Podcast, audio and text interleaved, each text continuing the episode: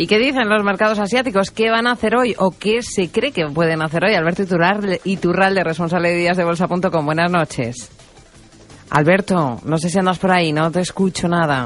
A ver, buenas noches. Ahora sí, ahora sí. Me quedo yo sin los mercados asiáticos, algo me falta, ¿eh? algo me falta. No nos lo perdemos. ¿Qué es lo que dicen? Están muy positivos. Hoy tenemos al Nikkei 60 puntos arriba en los 14.770. Es un 4, es un 0,4% de subida. El Hang Seng es un poquito más porcentualmente, un 0,6%. 161 puntos positivos sobre los 23.000 469 en que cotiza.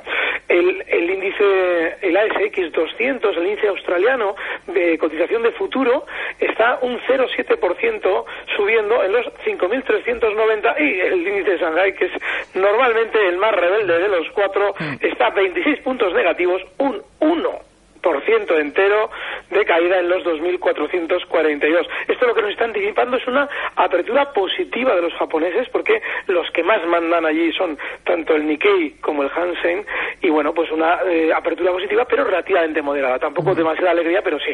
En principio van a salir bastante bien en la apertura. ¿Y esto por qué puede ser, Alberto? Porque se dejan contagiar por ese, bueno, o quieren aprovechar también esos coletazos de las inyecciones de liquidez que, que parece que van a continuar a tener de los últimos datos que se han tenido en Estados Unidos. Sí, sí, así es están, eh, en cierto modo, eh, absorbiendo ese sentimiento positivo de los inversores y, sobre todo, están actuando como deben actuar en zonas de los, las que solemos llamar técnicamente como resistencia. El, el Nikkei tiene una resistencia importantísima en los 14.800 y siempre que se está acercando a ellos vemos aperturas, eh, sobre todo esperanzadoras, es decir, huecos al alza y, bueno, pues noticias positivas que de alguna manera u otra los aderezan a fin de que los inversores también, bueno, pues entren un poquito en el mercado, probablemente en lugares muy, muy peligrosos, pero en los que por ahora no estamos viendo descuelgues a la baja, de manera que, bueno, siempre esos stops a mano eh, férreos a la hora de aplicarse, pero mientras la fiesta continúe hay que seguir dentro.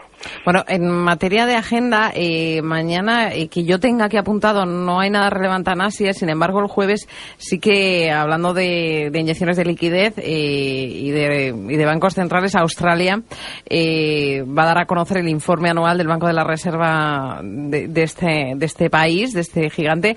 Mm, por cierto, que me comentabas el otro día, Alberto, que también teníamos que prestarle atención de vez en cuando. Sí, porque los australianos en sí, mismos, de hecho, eh, son de los pocos futuros ahora mismo importantes que cotizan 24 horas, porque los eh, tanto japoneses como chinos eh, cierran en nuestro en nuestra tarde a las 8 de la tarde suelen estar cerrados, pero es un país que dentro de lo que es Asia es muy importante. De hecho, a la hora de manejarse en derivados, todos los brokers saben que, bueno, a la hora de comercializar CFDs y ese tipo de productos, los complicados, los, los productos complicados. Sí, los productos complicados en, principio son muy sencillos. Lo que pasa es que, claro, como cada, cada cinco o seis años aparece un nuevo nombre, eh, de una manera u otra nos confundimos, ¿no? Pero en principio son muy sencillos. El tema es, es, tener en cuenta la capitalización interna. Y el ASX 200 es un índice del entorno SP500, es decir, Standard Poor's es el que maneja este índice, es un índice muy importante.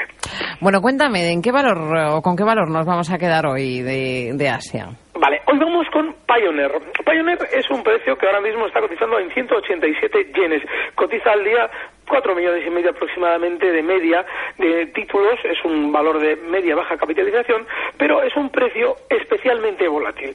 Ahora bien, pasa una cosa, yo hoy estaba echando un vistazo a su cotización y veíamos, se podía comprobar que era de los valores del Nikkei que más subía.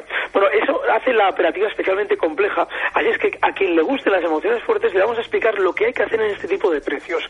Como ha saltado por encima durante estos días por encima de una resistencia importante, los 182 yenes, está ahora mismo, como decíamos, en 187, lo ideal a la hora de entrar en ese tipo de valores es esperar un pullback a la baja hasta la zona de soporte. Ese pullback le debería llevar de nuevo a la baja hasta, hasta los 182. En esa zona 182 yenes entraríamos compradores con el stop muy ajustado en 180 yenes y el objetivo alcista lo deberíamos fijar en 195 yenes. Es otro tipo de operativa, también es especialmente volátil, pero es lo que debemos hacer siempre un valor salta la resistencia y ya intrínsecamente tiene mucha volatilidad. Es lo que tiene el riesgo, ¿no? El riesgo de las emociones fuertes, como decías tú, Alberto. Yo es que soy más pausada, yo soy más de largo.